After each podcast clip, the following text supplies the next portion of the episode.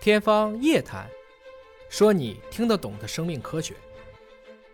这这是我们的这个海角号的飞载人的一个深渊着陆器，它当时设计的深度呢是七千米级的，啊，这个是无人的，但是能飞到七千米。嗯，它上面的都是浮力材料，嗯，它这个下面一个三脚架，里面有很多科学仪器啊，就放在这个这个架子中间。明白？它这个下面有看是三个的配重，配重下去之前呢，它要加这个铁筷子，使它重整体重力量大于它的浮力。啊哎，这个上面一脱钩以后，它就下去了。这是无缆的是吧？呃，污染的，污染的哎啊污染的。那么完全呢，它就着底，它叫深渊着陆器嘛，着陆深渊着陆器着到海底，嗯，然后对它进行摄录像啊，然后取样，取样地质取样、生物取样，完了之后作业作业完了之后呢，它下面有个声学抛载系统，嗯，水面给它一个信号，给它个信号，它就抛载，一抛载这三个重块就脱落掉了，就不要了。就是您说的是一个抛载信号被它的声学检测到，啊一声个学特特定频率，其实就是用浮力。这时候没有重力了，对吧？上了这个浮，哎这时这候个浮力呢大于重力 OK 大于重力，在这浮力材料的作用下，它就返回到水面，啊到水面母船接近它，再去把这个缆把它给挂上去，再把它抓回来收回母船。这个有多大？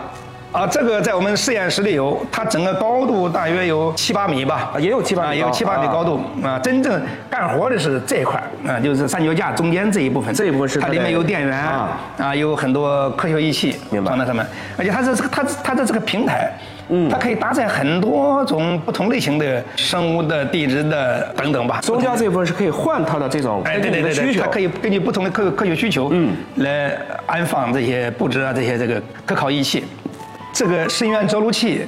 它和载人潜水器两个呢互为补充。嗯，载人潜水器是精确定点作业，到哪作业，完全呢按照你这个坐标点，想到哪就可以到哪作业，在它的规定的深度以内。因为那个人到底下是可以开着走的，哎对，啊可以开着走的，而且可以大范围的观察哎这个这个获取一些数据、录像这些这些资料。但是呢，载人潜水器的成本运行成本比较高，对因为它下去以后，母船呢需要对它进行不断的跟踪监视，所以母船这时候原则上就不能干别的活儿哦啊，全部船要跟着它啊保证它呢对它进行实时监控，这个是全船就为一个一个船深潜器在底下就遛弯儿去了，哎遛弯儿对上面所有人都是在海边跟着它，跟着它嗯啊对，那么所以运行成本呢比较高。嗯，这种呢着陆器，它的运行成本呢很低。对。它正好是两个啊优势互补吧。明白了正是利用它的成本低，才可以大量的投放，而且投放完以后可以不用管它。对对，这个发射就是头发后不管哎，不管需要的时候回来吧，哎回来吧对然后给他他个这信几号个浮的一扔，他就上，就是下边来一拖就上来了，是这样，是这样的，这么来玩的。所以说，目前呢，我们一边呢发发展载人的，嗯，一边还要发展呢不载人的。啊哎，这个我觉得这个非常清晰啊。等于说，你看，我们举个最简单的例子，你说卡车和轿车，它俩哪个有用？看你干什么。